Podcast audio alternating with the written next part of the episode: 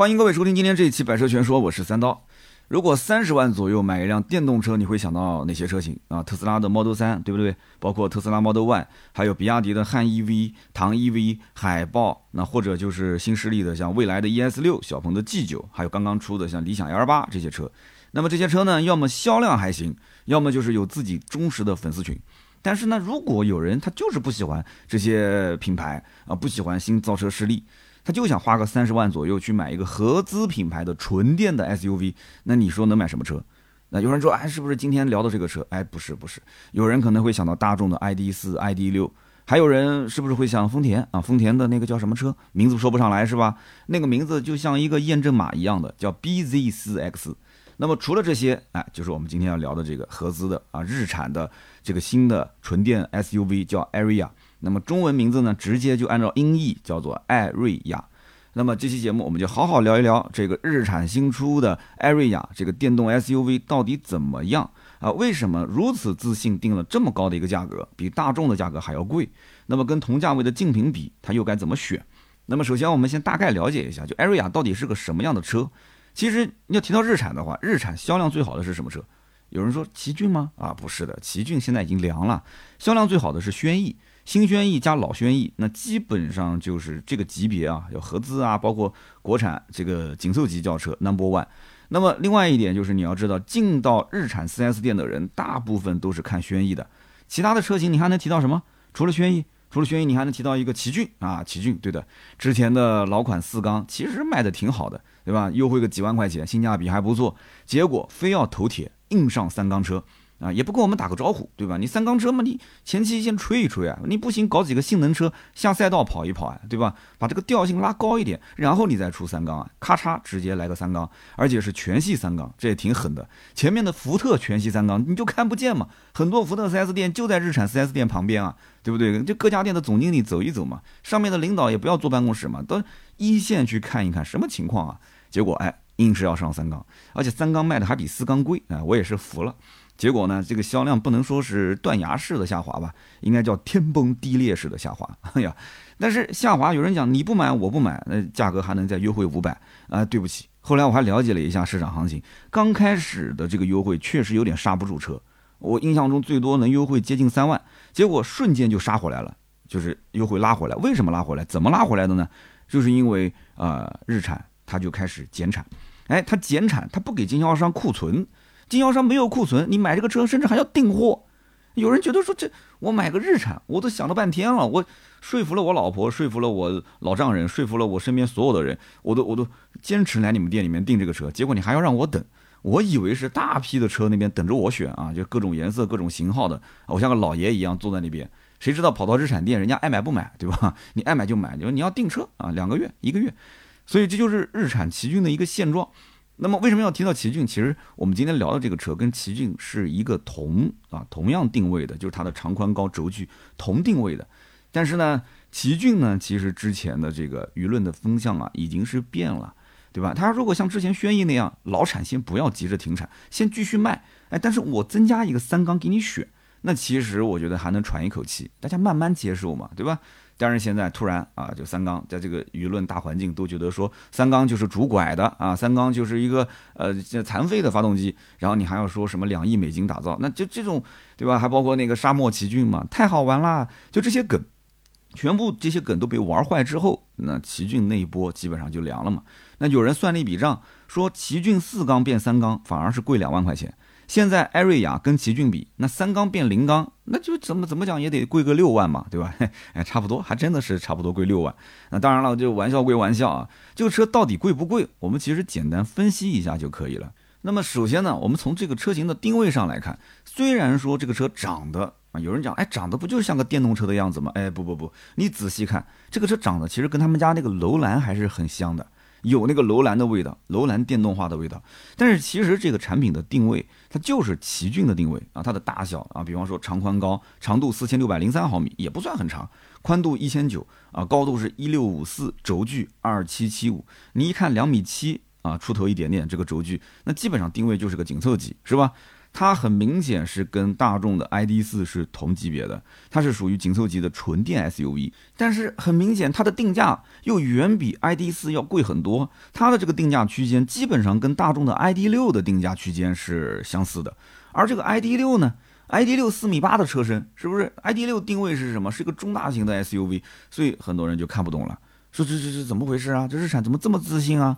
所以我们开篇就得出结论：艾瑞雅这个车，它不管是和同级的合资车比，还是和我们的新造车势力去比的话，都可以说毫无性价比可言啊。那为什么要这么讲呢？其实艾瑞雅的售价你一看就知道了，二十七点二八万到三十四点二八万，这个价格一出来，无数网友吐槽。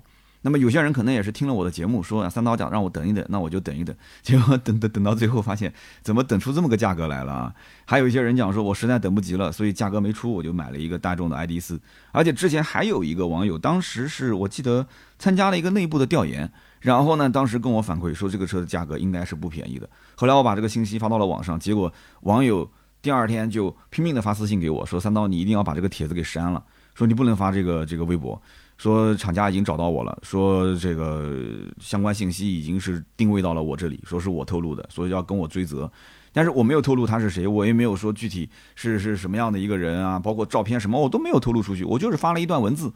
哎，这个我觉得日产在这一方面啊，你看真的是，他这个我怀疑可能在搜集信息方面，这个这个企业还是很厉害的啊，真的是很厉害的啊，它定位很准。你看，但是车型定位怎么就不准呢？我就搞不懂了，就是一向定价都特别傲慢的德系。他都不敢定这个价格，哎，但是日产他就敢这么定，但是我这里面呢也要解释一下啊，我要我要帮日产解释一下，虽然没充钱啊，就是大众 ID.4 之所以看起来便宜，是因为大众的 ID.4 它出了一个小电机一百七十马力的版本，所以它的入门价格从二十三点五二八八万就直接拉低到了十八点九二八八万。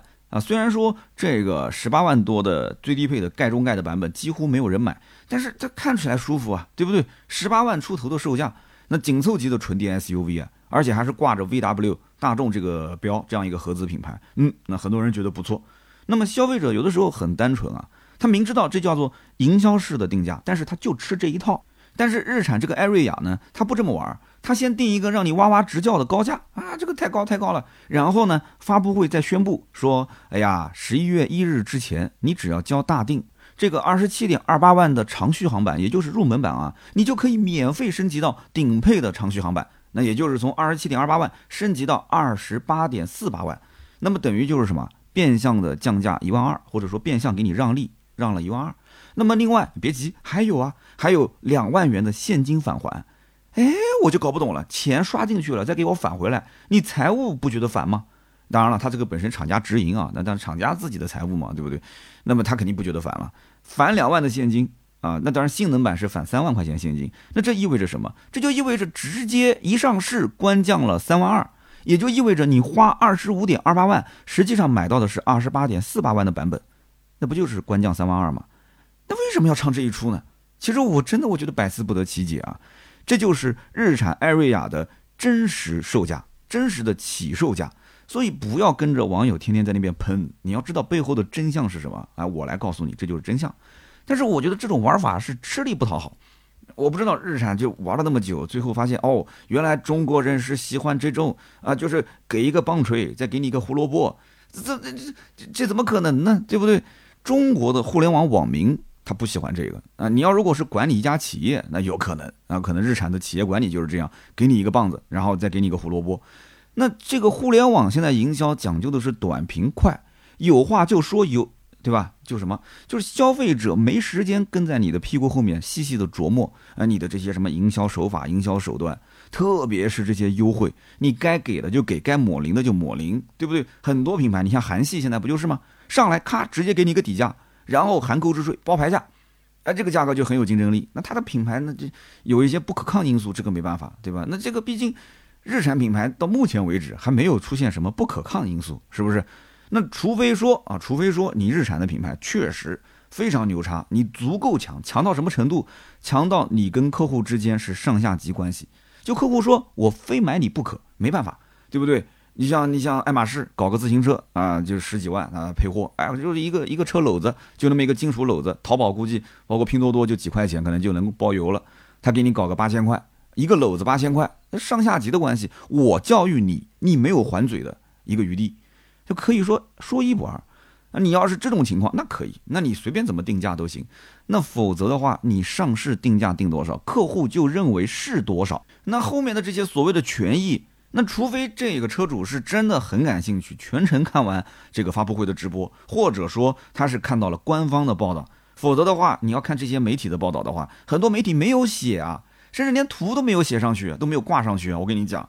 真的，你不要以为现在的很多的汽车自媒体账号都是啊很专业、很负责任的。很多人参加一些车企的发布会的活动，这种活动就是坐一天的高铁、坐一天的飞机过去，然后参加一个发布会，晚上睡一觉，第二天就回来了。然后官方还不让你去发他的通稿，还要自己写原创。你原创那些小编平时本身他的任务就很重，哪有那么多时间啊？看看通稿里面掐头去尾，写个开头，写个结尾，搞个原伪原创就给发了。那哎，可能就漏掉了这张图，有可能觉得说什么什么权益啊，权益都是扯的，有些人就把权益就给删了。那这那消费者怎么知道呢？对不对？消费者看个一篇两篇，哦，就这个定价哦，那行，那我知道了，太贵了，不买。那实际上呢，三万二的官降幅度啊，还有一个两千度的免费公用充电，也等于是最起码折个两三千块钱吧，对不对？还有三电和整车的终身质保，你看很多的媒体报道其实都没有写吧，但是十一月一号前交大定才有啊。对不对？那很多媒体都不写，那你怎么办呢？那大家都不知道，我还算良心啊，还把这个事情告诉你。那么好，我们回头再把这个艾瑞亚的价格重新捋一捋啊，你会发现二十八点四八万的两驱的长续航顶配，实际客户支付多少钱？二十五点二八万。那么好，你用二十五点二八万，你去对比大众的 ID 四啊，不管是 ID 四 Cross 还是 ID 四 X，我们就算 X 吧，两驱长续航版顶配二十五点一二八八万。哎，跟我们刚刚梳理出来的价格二十五点二八万差多少钱？也就是差一千来块钱，两者的定价几乎是一样的。那你觉得它贵吗？你再看他们俩的空间配置也是几乎不分伯仲的啊。艾瑞亚是前置前驱，ID 四是后置后驱。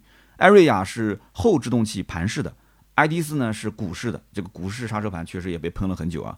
然后艾瑞亚有可开启的全景天窗，ID 四没有，但是 ID 四呢有全景天幕，对吧？它有自动泊车，有感应后备箱。艾瑞亚呢是十二点三加十二点三双，呃，这个也算是连屏吧。然后双液晶仪表屏。然后 ID 四呢是五点三英寸加十二英寸的两个小屏幕。然后艾瑞亚呢它支持面部识别，而这个 ID 四呢它支持 CarPlay 啊。然后艾瑞雅有热泵空调，ID 四有前排座椅按摩。所以你可能比了一圈，你还是很纠结。其实我告诉你，不用纠结，去 4S 店逛一圈，你就知道买谁了。有人讲说，对啊，去试一试，去看一看哪个更好看，哪个更好开，是不是？哎，不不不不不，这不是我的意思。我的意思是去 4S 店问一问优惠啊。日产的 Area 现在是官方的 App 下单，然后刷卡也是进官方的账户啊，官方给你发货，走的就是电动车那套模式，它是没有优惠的。但是大众的 ID 四优惠三到四万啊，我们再捋一下啊。刚刚前面为什么说二十五点二八万买的是二十八点四八万？是官方给你的返现两万，再加个一点二万的，就是给你升顶配，是这么算下来的。它实际的指导价就是你的成交价二十五点二八，但是 ID 四的二十五点一二，它不是说指导价就是成交价，还能再优惠三四万。那等于就是个二十一二万的车，那么用二十一二万去对比一个二十五万多，那你算算看，两者之间优惠差了三四万块钱，这种价格差你还犹豫个啥？你是跟钱过不去吗？两个车子本身产品力，我觉得没有多大的区别，是不是？VW 的标现在就变得不值钱了吗？那这不是这样子说的嘛，对不对？那么两台车本身配置没多大的差距，那这三四万块钱留着当保值率用不就行了嘛，对吧？将来卖车的时候，对不对？哎。那么艾瑞亚这个车呢，刚上市不久，也差一点点出了一个负面新闻啊，给你聊点八卦啊。有媒体报道说，在这个下张大桥上面，四部车并排压低车速啊，大概四十到五十公里每小时的速度吧，并排行驶，一共就四股车道，一并排行驶，好了，后面的车都开不动了，所以那个画面挺有意思的啊，就像个领导开倒车一样的啊，在那边开啊，后面的一一长排的车子跟在那个地方。那你想，你肯定是引起民怨了嘛？那肯定是有人要报道，肯定有人要投诉的嘛。那么后来调监控，发现还有两台摄像车啊在前方。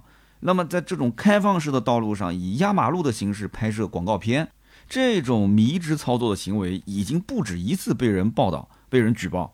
那我真的是想不通，都二零二二年了，怎么还有广告公司能想出这种秘制操作啊？你不知道现在每个人手机都能上网吗？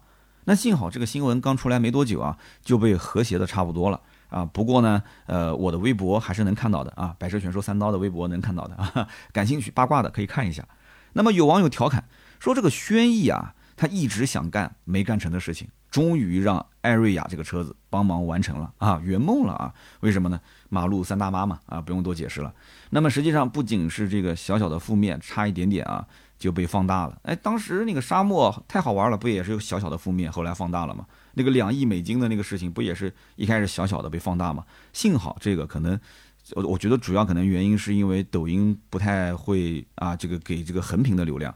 这个新闻报道当时如果是变成竖屏的话，那可能流量就很大了，哈哈，是不是？那么这个还有一点就是艾瑞亚的中文名，刚刚我前面在录音的时候，我就好几次讲完之后，我就脑子在想，我这车子名字是不是说错了？那为什么呢？因为艾瑞亚、艾瑞亚、艾瑞亚、艾瑞亚、艾维亚、艾维亚，我就怕说成别克的艾维亚，因为大家都知道别克有个艾维亚，是吧？然后呢，我又怕是不是会说成艾瑞泽啊？艾瑞泽还好啊，因为奇瑞有个艾瑞泽。那么现在又来了个艾瑞雅，所以这个日产的命名，我觉得还是太保守了，真的是保守。我跟你这么讲，如果说这台电动车要是放在长城的话，我敢打包票，长城说不定给你搞个网友投票。网友投票，说不定第一名就是艾里呀，或者是艾里哟。哎，你看这多好，对不对？还有那种对吧？还有那种语气词，爱你呀，还有那种表情都出来了，比个心，爱你呀，爱你哟。所以日产艾瑞亚这个发布会的时候，领导当时说说真正的美就是最耐看的美。哎，这句话没错。那如果下一句直接接上，因此我们给这台车的命名叫做爱你哟。哇！我跟你讲，全场掌声雷动。我跟你说，真的，这这一幕绝对在网上能炸。那这个整活整的绝对完美，我觉得。中文名嘛，不就是个符号吗？无所谓啊，什么狗啊、猫啊都出来了，来个爱你哟，那不挺好吗？是不是？你看多完美，大家支持吗？评论区告诉我，支持扣个一好吗？我们当直播了啊，评论区扣个一支持一下啊。二就是不支持啊。那当然了，调侃归调侃啊，我们还是回到实际来分析一下。就这个日产的艾瑞亚和国产的新势力去对比，其实不管是空间、尺寸、设计、动力，还是配置和智能化，随便拎出来一台，我跟你讲，各种花式吊打合资的存在。那网友也吐槽说，这个比亚迪唐 EV 啊、小鹏 G9 这些车定的都很贵啊，我买不起，买不起是你的错，哎，这也不是车的错。但是我告诉你，小鹏 G9 也好，什么比亚迪唐 EV 也好，放在艾瑞雅的面前，那简直就是性价比之王，要性能有性能。要无框车门有无框车门，哎，我说的有错吗？没错。那有人说人家是合资车啊，别闹了，你这这什么多少年没上网了？合资车现在新能源领域的合资车市场占有率惨不忍睹啊！南北本田电动紧凑级 SUV，哎，你告诉我车叫什么名字？哎，来来赶赶紧说说说叫什么名字？一冒号 NP 一，一冒号 NS 一。有人说这这你刚刚说的是什么？我刚刚说车名啊，车名就是这个。就是南北本田给车命的命名，就连命名都不接地气，那车怎么卖？然后南北丰田就是 BZ4X，跟验证码一样的。那反正日系车这个命名已经跟验证码杠上了啊。就是这这几个车能卖得出去吗？战斗力几乎为零，没一个能打的。那么在电动车领域论品牌力，我就这么跟你讲：小鹏跟比亚迪，他们都可以非常傲娇的说，日产算老几啊？丰田算老几啊？哈，我跟你讲，也就只有在电动车领域能这么说说啊。插电式混动，呃，比亚迪也能说一说。大家想一想，就是大众的 ID 三、ID 四、ID 六到今天卖的都很吃力，那日产的艾瑞亚的销量基本没戏啊。你说是不是？那么什么人会买日产艾瑞亚呢？这车总归是有销量的，对吧？那我觉得首先呢，就是老日产的用户，那毕竟开了很多年了嘛，而且开了很多年的日产，发现没什么毛病嘛。对于品牌来讲，它也有感情；对于车子来讲，它无欲无求。那反正换什么电动车都是换。那么有一些上了岁数的车主，他也不相信什么未来、理想、小鹏。哎呦，这些名字听起来就不靠谱啊！这是什么什么企业啊？这是。我记得以前我在讲，有一个我一个老大哥，他的儿子从美国留学回来，然后坚持要买理想 ONE，然后老大哥打电话给我的第一句话就是：“这我儿子要买一个什么杂牌车？哎，你跟我说说那是什么车啊？我都没听过。” 上来就是要买个杂牌车啊，特别有意思。所以毫无疑问啊，就这一类人，就老日产车主，包括那种到今天为止还非常信奉合资车产品力更好啊，什么保修啊、耐用啊这些，那这一部分人他去买合情合理，合情合理啊。那么还有一类人呢，他们可能喜欢挖掘新车它背后的一些故事，他喜欢研究来研究去，哎，研究到最后发现，哎呦，哎呦，哦，原来之前全球电动车销量第一的车，它就是日产的利福，也就是凌风哦。原来这个车子二零零九年就造出来了，一零年上市，卖了十二年，哎呦，乖乖，二百一十亿公里，电池零重大安全事故，嚯，可以可以。那实际上呢？实际上，利弗凌风这个车是个小两厢车啊，搭载了八十千瓦的电机啊，没听错啊，八十千瓦小电机，然后只有二十四度的电，二十四度的锂电池电池组，NEDC 的续航只有一百七十五公里，百公里加速。呃，九秒九啊，勉勉强强，基本上这这油门踩慢一点就十秒以上了。那么这个数据放到今天来看的话，是哪个车呢？哎，我不说，估计你们也猜到了，三万块钱的五菱宏光 mini EV。你还记得我之前聊宏光 mini EV 啊？我说到今天为止，你听到过宏光 mini EV 车子自燃吗？好像没有吧？哎，那我们也能说，宏光 mini EV 卖了多少多少多少辆啊？就累计车主行驶多少万公里？哎呀，都是呃零重大安全事故，是不是？就是电池这个这个自燃嘛，对吧？那没有，我们是没有的，是不是？那么我花了多少钱？三万块。那个车呢？那个车一直都不太好意思进到中国来卖，为什么？第一，中国人不喜欢两厢车；第二，那个车的定价在中国就算砍一半，呃，我估计也没人能接受啊。但是。在十三年前来看，其实这个数据确实还挺厉害的，因为毕竟人家零九年就造出来了，一零年就上市了嘛，对吧？那个时候你想，特斯拉还欠了一屁股子债呢，那比亚迪还在玩山寨呢，是不是？那么就有些人啊，他会去挖这背后的故事啊，哎，越挖越多，越挖越多。现在都是什么信息流，根据你的喜好推送的，哎，又刷到一篇文章，说这个日产在一九四六年的时候啊，当时并了一家公司啊，叫王子汽车，然后推了一款电动车，叫做 Tama。呃，没有骂人啊，就叫他妈啊，没有没有德，叫他妈。然后之后，在一九七三年，日产还推了一款 EV 四，是一个小型电动卡车啊。非常有趣的就是，它是电电混动啊，你没你没听错啊，是电电混动。怎么感觉像男男啊？叫 天天混动，是两种不同的电池混在一起啊！真的是我就服了，真的是。然后续航能到三百零二公里，然后后期呢，EV 四 H 它的这个升级版续航能到四百九十六公里，哇，七三年啊，也算是比较厉害了。那么在一九九七年，日产还推过一个叫 Ultra EV，是全球第一款搭载锂电池技术的量产 SUV。那你想想看，客户。一次又一次，一遍又一遍刷到这些新闻，哎，我我我本来是看 Area 的，然后，呃，这个某些新闻平台就开始给你不停的推一些相关的背后的故事，哎，推着推着发现，这日产好像搞电动还行啊，啊，看到这些报道之后，就感觉这日产不是新势力啊，它是旧势力啊，它是老势力电动车企啊，对不对？你要知道讲故事在新能源领域很重要啊，只不过有些车企的故事呢是 CEO 啊在用 PPT 汇报。有些车企的故事呢，它可能需要客户自己去找啊，或者是平台给你推送啊。那么日产明显是属于后者嘛。不过也许日产它不聊这些，有它自己的苦衷。那什么苦衷呢？据我所知啊，日产未来五年的计划啊，这个你看动不动企业都要讲五年计划，那国家也讲五年计划是吧？那个纯电动并不是核心战略啊。未来的五年对于日产来讲，e-power 混动才是重点。而日产的艾瑞亚这个车子看似有很多啊比较创新的设计，但是实际上这个车你会发现它就是个独苗，它没有兄弟车型做支撑，那至少在短期内目所能及的这个范围之内，没见到日产报道说后面还要陆续上啊这个车那个车，哪怕你就是你做做样子缩小一点放大一点也可以嘛，缩小不就是个小型 SUV 嘛？放大不就是个中大型的 SUV 嘛？中型 SUV 嘛？没有，所以只有一个独苗，它很难打下一片天地。那么你再看大众，你就算大众的车机做的再拉胯啊，电动车卖的也很艰难，但是人家大众 ID 四发了没多久，就接着发了 ID 六，ID 六发了没多久，又发了 ID 三，是不是？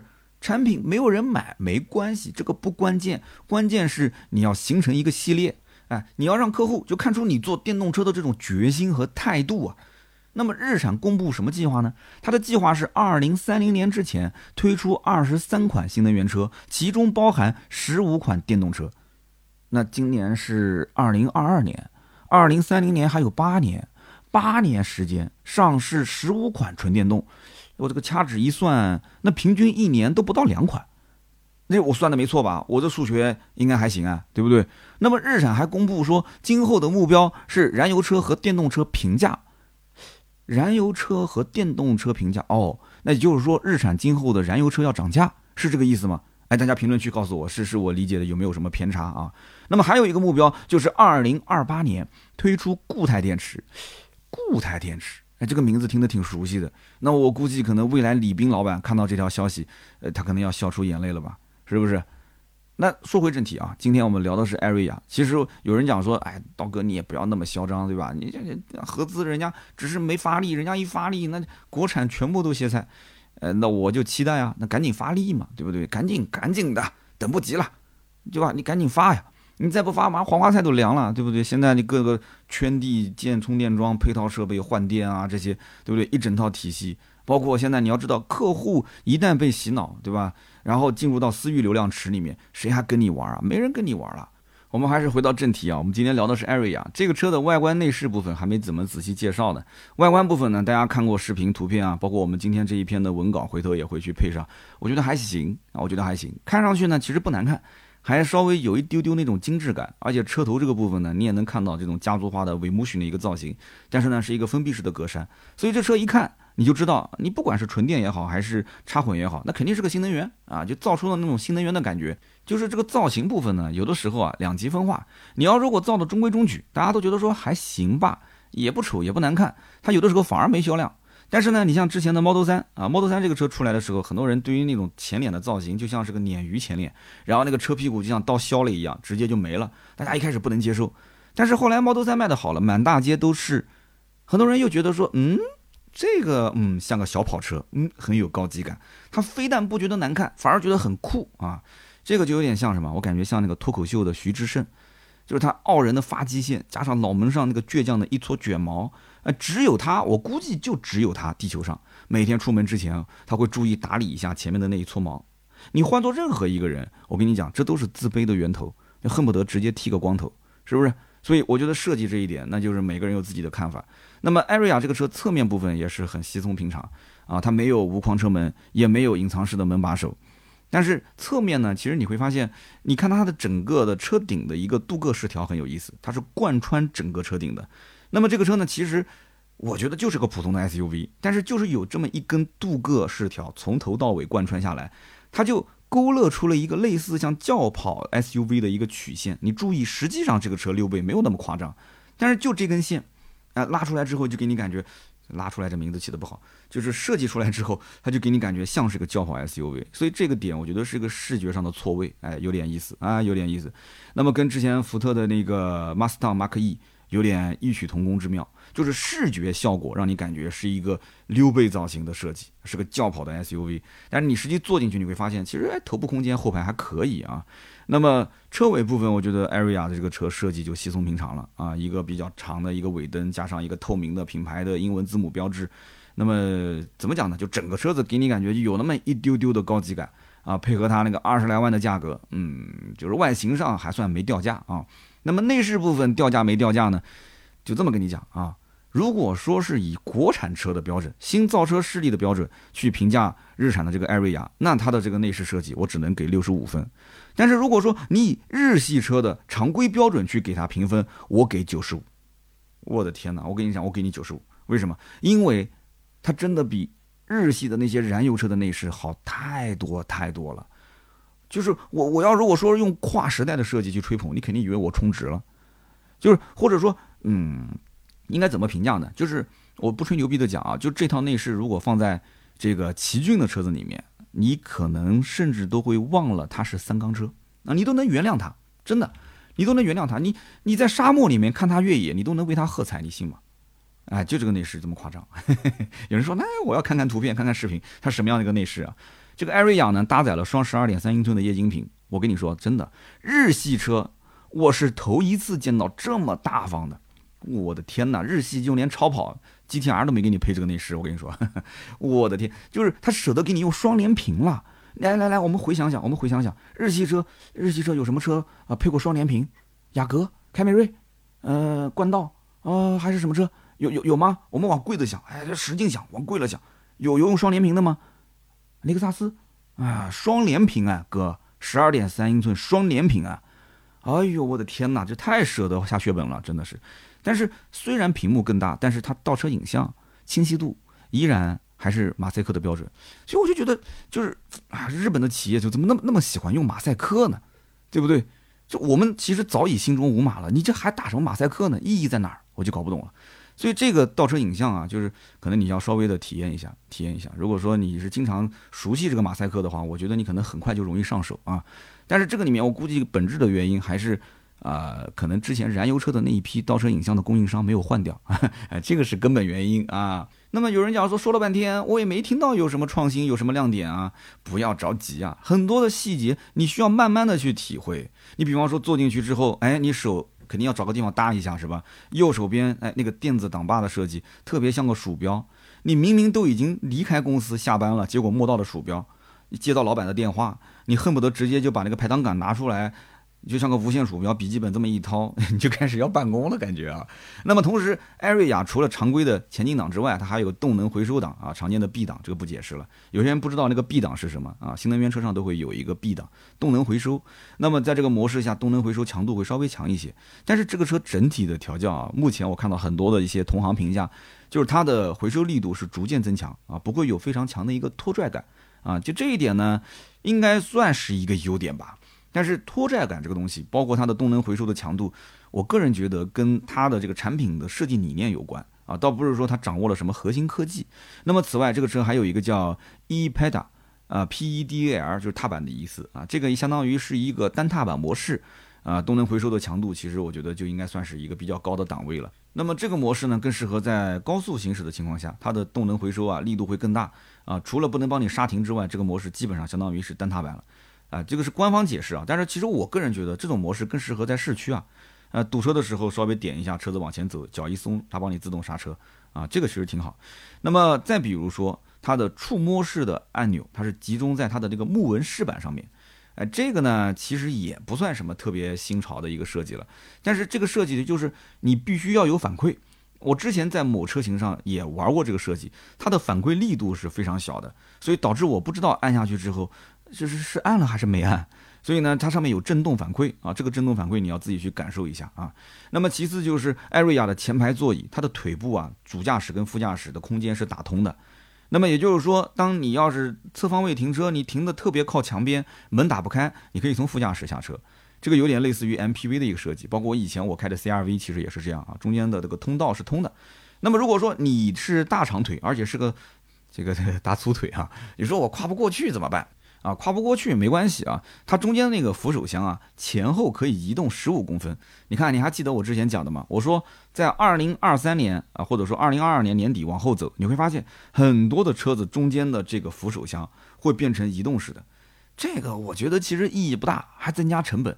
但是，一旦要是几个主流的品牌都开始用的话，那你要是我不用。就可能就相当于你就是个淘汰的产品，所以你们看后面的中间的扶手箱，你通过是不是能前后移动就能判断是不是二零二二年之后的新车了，是不是这样？那有人说，哎，这个设计虽然方便了上下车，但是好像牺牲了它那个前排的储物空间。其实你不要急嘛。你试着按一按上面的这些按钮，你就知道，哎，一不小心你按到了一个按钮之后呢，中控屏的下方啊，它竟然翻转出来一个隐藏式的储物箱，好神奇的一个设计啊！这就让我想到，呃，有一些日本电影里面啊，那个小小的房间，它可以装修的，把每一毫米的空间都给用上啊，不仅仅是地面的空间，甚至空中的这个空间它都能用上啊，立体空间，特别是像那种把床立起来是个书柜啊，放一半是个写字台，全放下来才是一张床。哎，我觉得这个真的，这个叫什么来着？叫全屋定制是吧？啊，现在很流行是吧？全屋定制，那这个车应该叫全屋定制版内饰设计，是不是？那么在最后的最后呢，我们说说它的动力啊。这个车呢有两驱版，也有四轮驱动版。两驱版本呢搭配的电机最大功率一百七十八千瓦，那么前后双电机的四驱版本呢最大功率是前电机一百六，后电机一百六，等于是三百二十千瓦。那么据说啊，它的扭矩也是前三百牛米，后三百牛米加在一起六百牛米啊。那么有人讲这么强的一个扭矩，那应该提速很快啊。官方没给这个零百加速，但是呢，这个车子你想九十度电的一个大电池包放在身上，它不公布加速成绩也情有可原啊。但是有一点我也是百思不得其解，这个车子在国外很早就上市了，而且国外的这个媒体测过很多次了。这个车子两驱版本零百加速七秒五，四驱版本的零百加速五秒左右，这有什么不能公布的呢？对吧？就好像说现在，哎呀，这个性能版你不到个三秒几，不是三开头，你你就不好意思公布，没必要呀。还不如坦诚一点，直接说出来嘛，对不对？五秒，五秒，这么大个 SUV，本身人家买日产就是想买个大沙发，人家也不期待你什么性能加速，五秒的日产已经很厉害了，可以的，没问题的，大胆一点，大胆一点，坦诚相待，对不对？那这个中国现在这个自媒体又那么发达，你不说早晚有人说的嘛，随便搜搜就能查到。艾瑞亚的这个 C R T C 续航啊，六百二十三公里，两驱版本的，就是长续航版，然后它的性能版四驱的。啊，一个是五百五十九，一个是五百三十三公里的续航。C R T C 的续航，我再说一遍啊，就像是吸了水的海绵，打个八折左右，我觉得还算勉强靠谱一些。打八折，你看是多少就知道了。还有就是官方现在着重宣传的那个叫做雪狐电四驱，那个英文叫什么 E Force 啊，那个 For 还用一个四，然后 O R C E 呢，哎呀，太绕了，不要玩这些花里胡哨的东西好吗？其实我觉得所有电动车只能谈前驱后驱。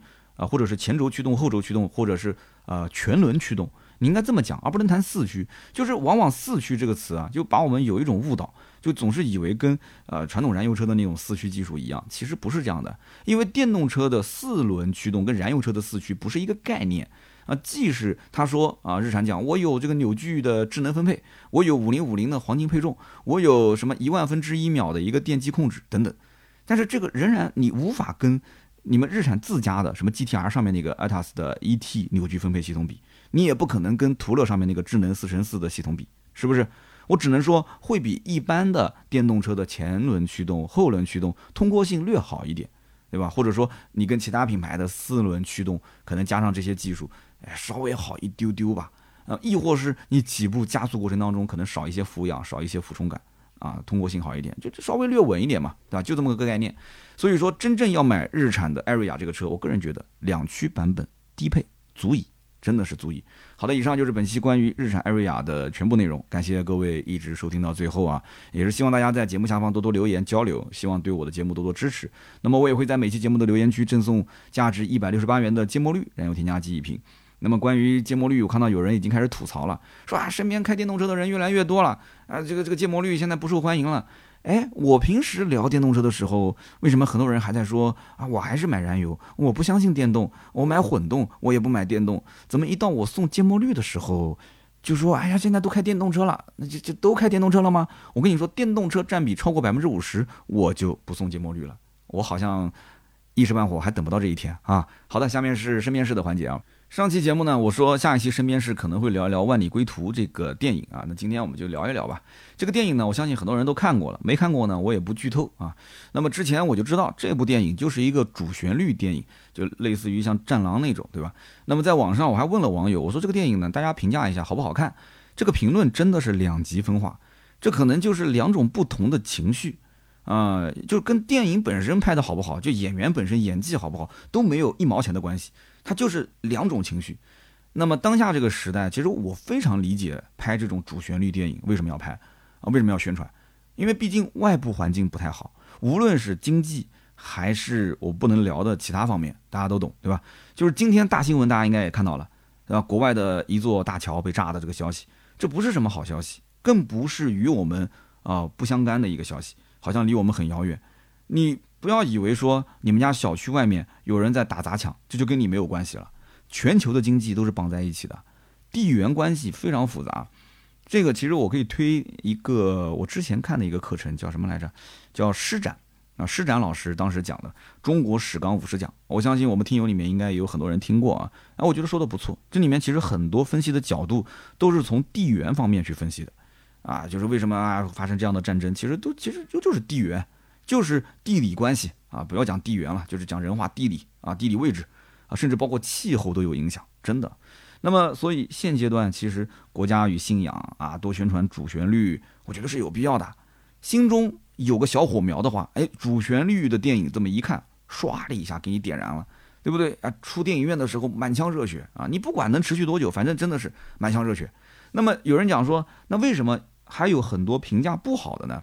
其实我觉得有些人的心中啊，它是一座冰山，或者说他的整个这个内心就是北极。你用一百个汽油桶啊，给他北极的全部给他灌了，灌了之后，你能点燃吗？你能融化它吗？融化不了。他甚至还觉得说你把汽油带过来污染了环境。这就是不同的人的心境是不一样的，这个没有办法去解释，没有办法说我说服你，你说服我没有的。那我可能关注的另外一个点，跟这个电影宣传的是没有太大的关系，就是这个张译啊，他演的男主角，他对于工作和家庭的关系处理，这个其实我倒是挺关心的。他老婆大肚子啊，然后呢，他骗他老婆说是去迪拜，两个人视频说我在迪拜，我在迪拜，我估计他老婆应该很早就知道了。然后呢，他去的其实是一个很危险的地方，对不对？那么这个因为原型是利比亚撤侨嘛，他老婆也知道这个是他等于在电影里面是换了一个名字嘛，他知道是去了这个地方。那么第一趟飞机他本来撤侨的时候他是可以跟着一起回来的，但是把位子给让出去了，对吧？然后为了兄弟的老婆杀入战区，为了走丢了几个人，还来了一场这个拯救大兵瑞恩的情节。那么这些情节其实有的时候处在和平年代的我们就很难理解，就是使命到底是个什么东西？使命是什么？老板给你的这些命令，你都不一定能执行，你还知道使命是什么吗？就像现在很多的年轻人也不理解，说为什么要加班加点去工作？那工作的意义是什么？前段时间我在微博上发了一个顺口溜，叫做“你摸鱼，我摸鱼，老板宝马变青桔；你内卷，我内卷，老板别墅随便选；你加班，我加班，老板年年换小三；你摆烂，我摆烂，老板变成流浪汉。”啊，同意的点赞啊啊，评论区交流啊。所以说，现在这个年代，年轻人很多年轻人他不理解为什么要加班加点工作，是不是到时间就下班呗？啊，能挣点小钱就挣一点，挣不点挣不到拉倒。现在的整个的社会资源看似其实是很富裕的啊，不愁吃不愁穿。嗯，很多的九五后父母其实就九五后的父母啊啊，不是说九五后当父母啊，九五后的上面这一辈已经给他们准备好了车子房子。甚至还有存款，你缺钱跟老子老老梁去要就可以了，稍微赚一丢丢工资，能养活自己就行啊。更多的是要追求啊自我的一些东西，自我实现，那他就更没有必要说拼死拼活的去工作了嘛，是不是？这个跟五零后、六零后那一代缺乏资源，需要靠知识改变命运，需要靠拼搏奋斗去改变命运的这一波人来讲的话，完全不是一个概念。所以，我相信，就是大多数的人应该也不理解，就是男主角张译的这个行为，在现实生活中，真的有人能去去去这么操作吗？啊，真的有身边很多人能够为了大家去牺牲小家吗？但是你要如果把它放在主旋律电影里面，这一切就是那么的合情合理。那么最近我还在追另外一部剧，叫做《底线》，《底线》里面也有类似这样的情节，就是那个女法官叫唐薇啊，跟她的丈夫陈涛两个人，一个在中国，一个在英国。老公呢，在英国定居下来之后啊，就跟老婆讲：“你赶紧把工作辞了过来。”但是老婆在检察院工作，就不愿意去。然后三岁的女儿当时在医院抢救，他老婆呢，又是因为工作特别忙，又没能去到医院，啊，这是结了个梁子嘛。那之后又为了工作，就是他不能，就是在医院里面不能不停的去那个嘛，就是储存他的奶水嘛，那只能提前断奶。那又跟她老公之间产生了裂痕，所以到最后，我因为我刚看到这个位置，还不知道最后结局怎么样。就说现在很多电视剧拍的都非常现实，现在这个社会发展的速度特别快，卷的特别厉害，对吧？电视剧呢有点像是什么呢？就是窥探邻居的生活，也像是在照镜子啊，看看镜中的自己，相对照一下，很有意思。所以呢，改天也可以聊一聊这部电视剧啊，里面很多的案例啊，其实都是来自于现实生活，很多的案子啊，就包括什么乳母案啊、江歌案啊、北大学霸弑母案啊、货拉拉挑车案啊，就是有很多影射。那据说那个货拉拉挑车案的当事人，包括江歌案的当事人，当时还发微博啊，就是说要要要让这个这个电视剧下架啊，说这个就有很多就改编不是胡编不是乱编啊。但是呢，我我觉得吧，这个也没有点名道姓，而且我也看了很多一些律师写的，就是也不存在侵权啊，所以大家也可以说说自己的观点啊，关于这部片子。好的，那么以上就是身边事啊，就是扯了一些扯闲篇，大家也可以一起交流。下面是关于上期节目的留言互动。上期节目呢，有人纠正了我两个小错误啊。第一个呢是说这个香港大佬郑裕彤啊，他喜欢玩的是锄大地啊，不是打麻将啊。谢谢谢谢啊，你比我了解郑老啊，看来是郑郑老身边的人。然后还有一位讲说，这个五羊钢铁厂的所在地现在已经叫武钢市了啊，就不叫五羊了啊。提醒一下三刀，谢谢啊，看个误。然后接下来说一说上期的这个选的三条留言，第一条叫做 blank em，他说。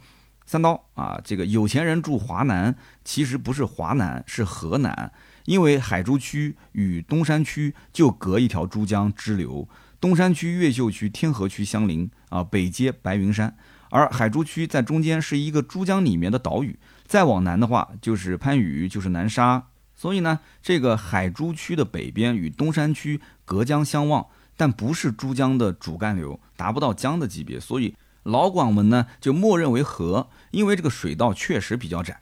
那么因此呢，海珠区就称作河南。首先啊，非常感谢这一位 Black EM 啊，他给的这个非常详细的解释。然后我来说一下上一期为什么这句话我说错了啊，也很有意思。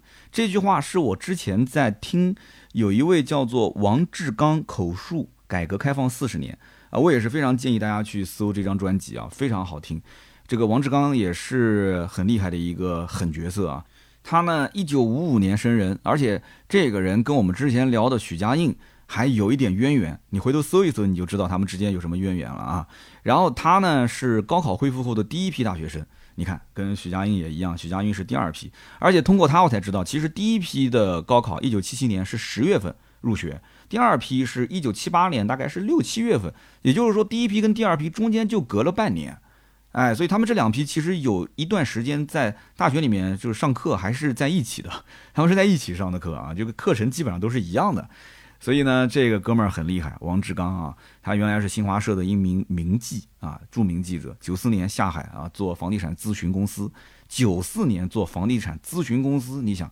啊，这哥们儿号称中国房地产界的幕后推手，当然他肯定现在也不只是聊房子了，这哥们儿现在聊很多东西，应该叫老大爷，不能叫哥们儿了，是我的叔叔了，都伯伯了这一辈了，很厉害。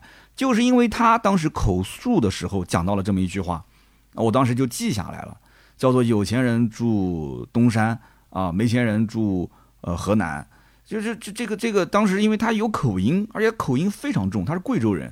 口音非常重，所以当时我听到了一个有钱人住东山，但是后面一句没钱人住，没钱人住住河南，河南，没钱人住河南。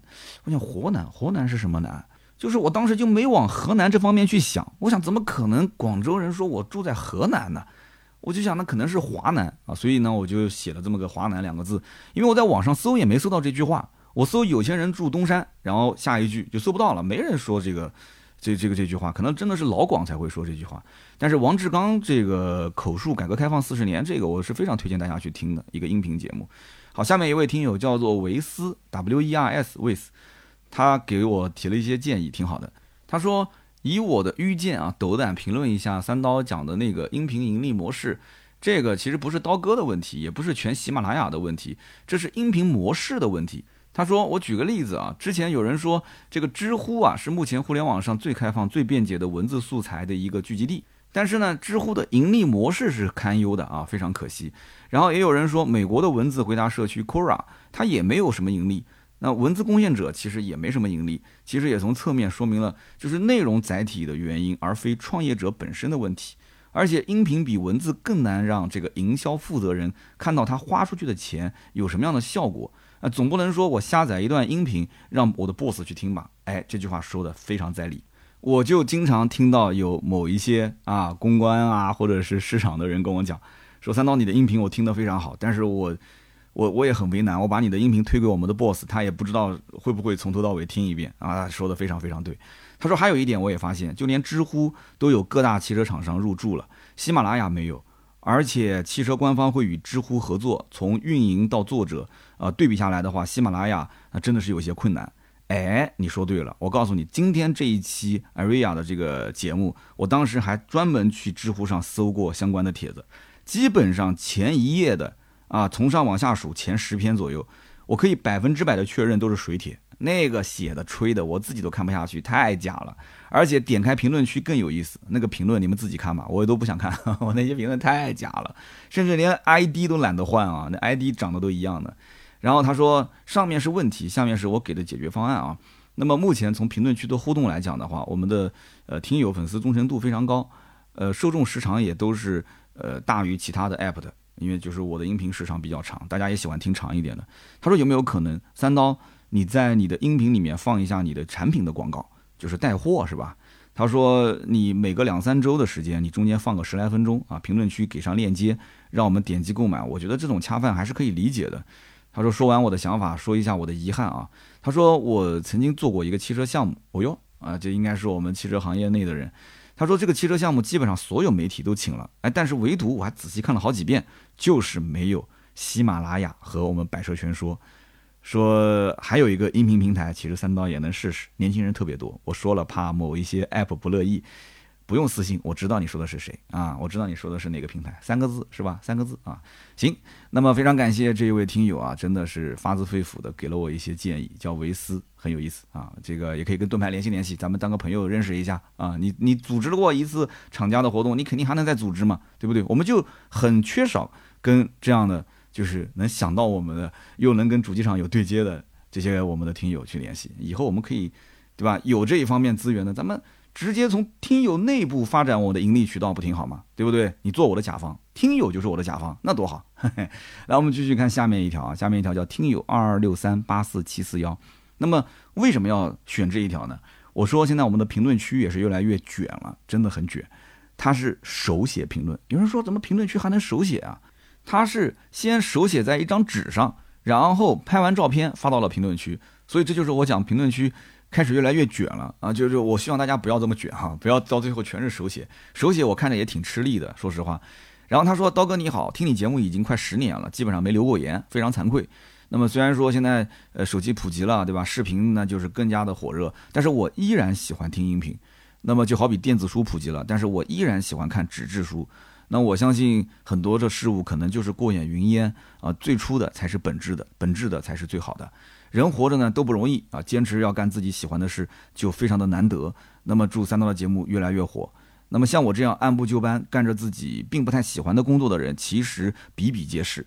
那么就凭这一点，三刀你现在做你自己喜欢的事情，其实已经很幸福，而且他说也挺厉害的。当然了，音频不挣钱也是呃会困扰你的一个事实。还是衷心的祝愿三刀事业蒸蒸日上，身体健康，家庭和睦。谢谢，非常感谢，身体健康，家庭和睦就好。钱呢，这个说实话是赚不完的。我还是那句话，如果一旦要是自媒体实在是做不下去了，那不行就遣散啊，让兔子啊、传谣啊、盾牌啊都回家，对吧？那么我呢就去车行继续干我的老本行啊，我就自己卖卖车呗，卖卖车肯定饿不死嘛，对不对？只要这张嘴能说，咱就能挣钱啊，挣得多挣得少这个不相干。我始终觉得一个男人他能做多大的事业啊，能有多大的成就，无非看两点：第一，看他的媳妇儿。对她老公的要求，第二就是看老公自己的野心。你说我讲的对吗？好的，那么以上就是本期节目所有的内容啊，感谢大家的收听啊。听到最后都是老铁，记得给我还是评评论吧。你哪怕就是回个已阅，扣个一，表示支持我一下都可以，没问题啊。点个赞，转个发，那当然是对我更大的这个支持了。我们还有很多的原创内容，比方说每周五更新，在我们的 B 站百车全说的账号，还有我的这个抖音账号三刀砍车，还有我的微博账号百车全说三刀，以及公众号百车全说。如果呢想进群，可以上公众号，点一下下面的粉丝进群二维码，扫一下就可以了。好的，今天这期节目就到这里，我们下周三接着聊，拜拜。